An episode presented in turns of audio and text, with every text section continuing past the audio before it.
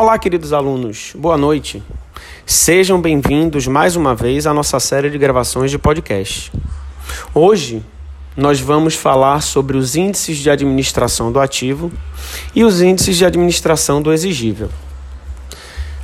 Na aula passada, nós falamos sobre os indicadores que medem a liquidez da empresa, que é a capacidade que ela tem de converter os seus ativos em dinheiro. E aí nós vimos que o ideal é que a empresa concentre o máximo possível dos seus ativos no curto prazo. Quanto maior for a concentração no curto prazo, maior a liquidez dos seus ativos e maior a capacidade da empresa de gerar capital de giro. Esse é o foco que a empresa tem que ter. Só que, tão importante quanto a empresa administrar a sua liquidez, é ela saber administrar bem os seus ativos independentemente de estarem no curto, no longo ou no longuíssimo prazo. Uma boa administração de ativos tende a produzir para a empresa melhores resultados. E tão importante quanto isso é também a empresa saber gerenciar as suas dívidas, saber administrar o que ela deve no curto e no longo prazo para os terceiros, para os seus credores. Então vamos lá. Uh, no índice de administração do ativo, a gente precisa enxergar o que concentra-se no ativo sob a ótica da administração financeira. Se nós voltarmos um pouquinho no tempo, nos lembraremos que na primeira aula nós falamos que é, a visão de ativo e passivo ela é meramente contábil.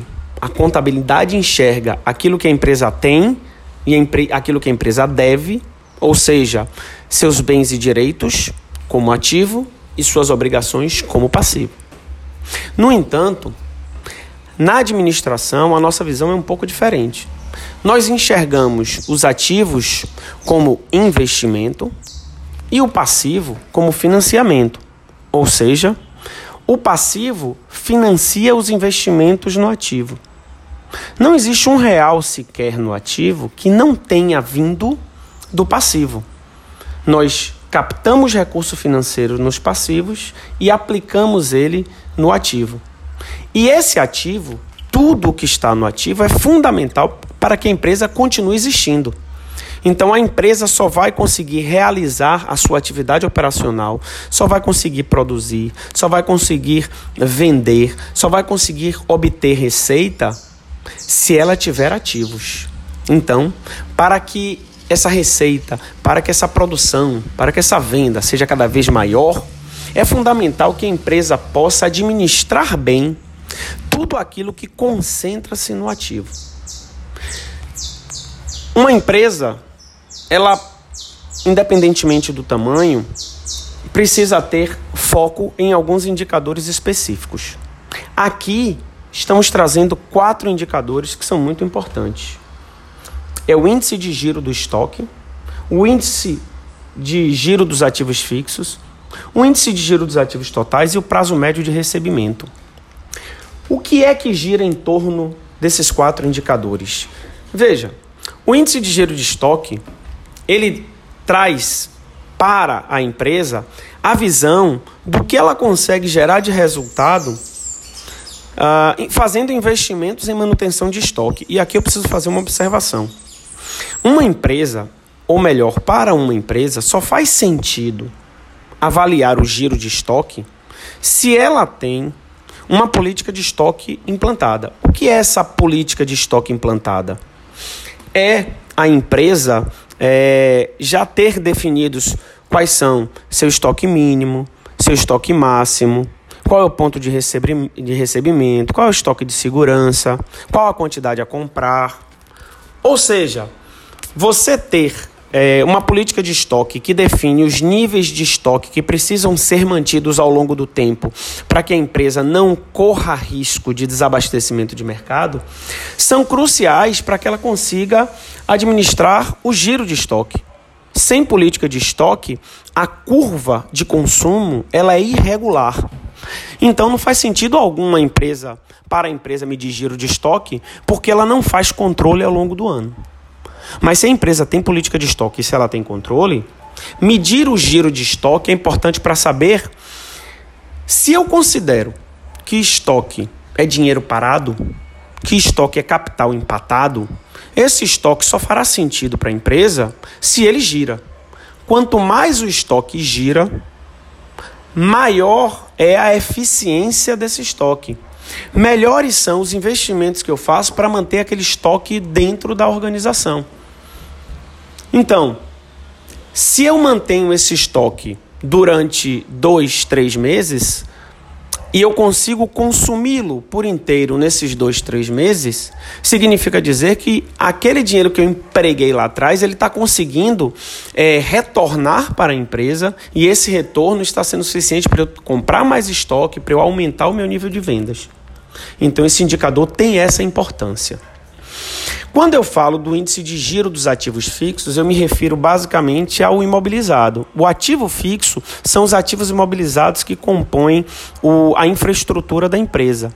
Então, se a empresa investe numa máquina, num equipamento, se ela investe num imóvel, o objetivo desse investimento é fazer com que ela realize as suas atividades operacionais. Esse investimento, ele só fará sentido se eu conseguir a partir do valor investido nele, gerar receita. Vamos pensar o seguinte: você compra um caminhão para fazer transporte de mercadoria. Esse caminhão te custou 250 mil reais. Em um ano, se você fatura menos do que você investiu para comprar o caminhão, alguma coisa está errada. O ideal é que esse caminhão ele gere receita suficiente não só para pagar o investimento nele, mas também pagar o custo fixo que você é, é, mantém para que você consiga pegar a mercadoria num ponto e levar para outro, e também gerar receita suficiente para que você tenha lucro, senão não faz sentido.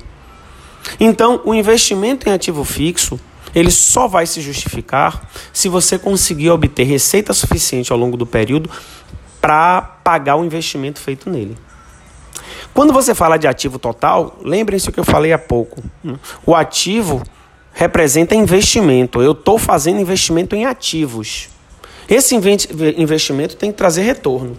Então, se ao longo do tempo eu não estou obtendo o um mínimo de retorno em faturamento, alguma coisa está errada.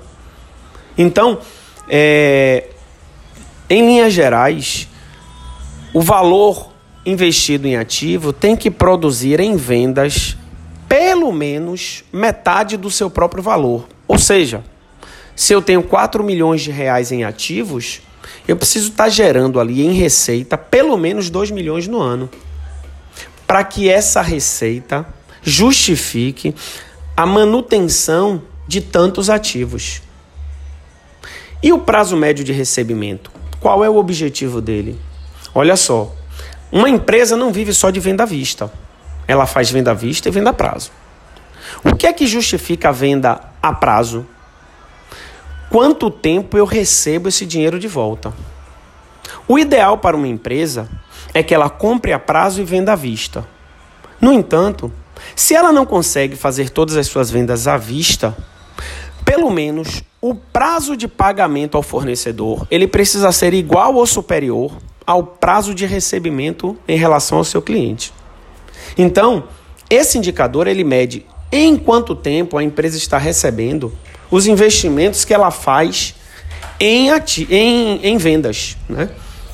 Então, quanto tempo eu levo para receber de volta aquilo que eu fiz de venda a prazo?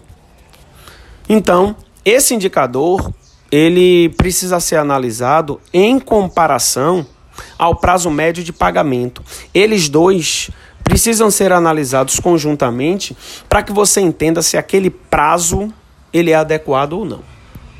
Falando dos índices de administração do exigível, e aí tem uma questão muito importante que eu comentei em aulas anteriores.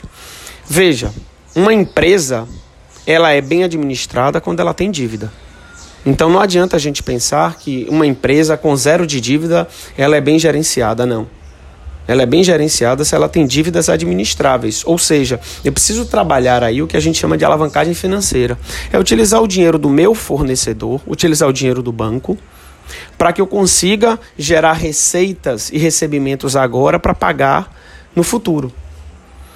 Então, existem dois indicadores que são muito importantes ao se analisar o, os índices de administração exigível. O primeiro é o prazo médio de pagamento, e aquilo que eu falei, ele precisa ser analisado em conjunto com o prazo de recebimento. O prazo médio de pagamento, ele avalia em média quanto tempo você leva para pagar ao seu fornecedor as vendas, as compras que você faz a prazo.